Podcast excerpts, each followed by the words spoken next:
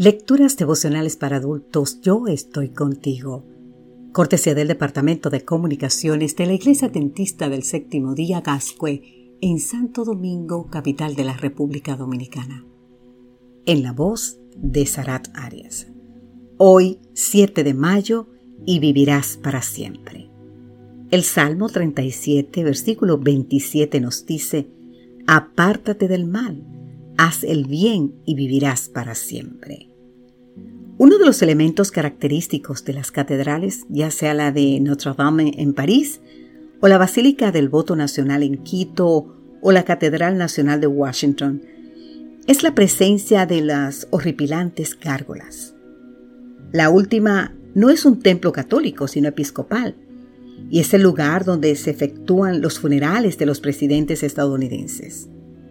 Esta catedral posee 112 gárgolas.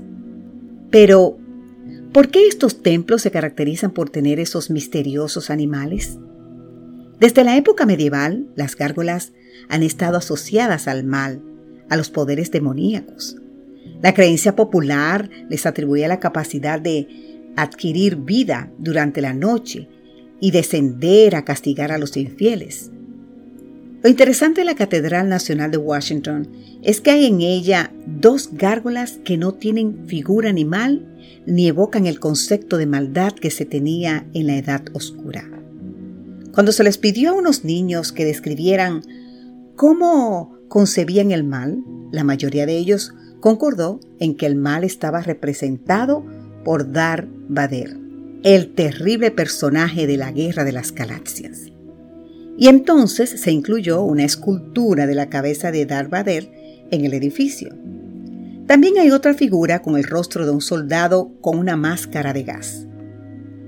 ¿Cómo representaríamos nosotros el mal, querido amigo, querida amiga? ¿Con la imagen de un padre que ultrajó a una hija? ¿La escultura de una madre que abandona a sus hijos? ¿El rostro de un líder de una banda que se dedica a la extorsión, la violencia o el tráfico ilegal? Cada uno tiene su forma de describir el mal, y casi siempre la imagen tiene un rostro que no se parece al nuestro. Normalmente la maldad queda representada en los demás, pero no en mí. Con independencia de cómo representamos el mal, Pablo dijo en Romanos 7:19, el mal está en mí. Miqueas 2:1 se refiere a los que en sus camas piensan iniquidad y maquinan el mal. El mal no tiene forma de monstruo, sino de rostro humano, porque solemos amar. Como nos dice el Salmo 52.3, el mal más que el bien, la mentira más que la verdad. Quitemos las gárgolas de nuestras vidas, querido amigo, querida amiga.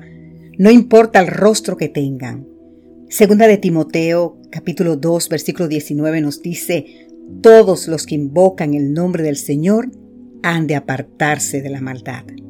Nuestro gran desafío es apartarnos del mal y hacer el bien. Si lo hacemos, disfrutaremos de esta hermosa promesa que está en Salmo 37, 27, y vivirás para siempre. Que Dios hoy te bendiga en gran manera. Amén.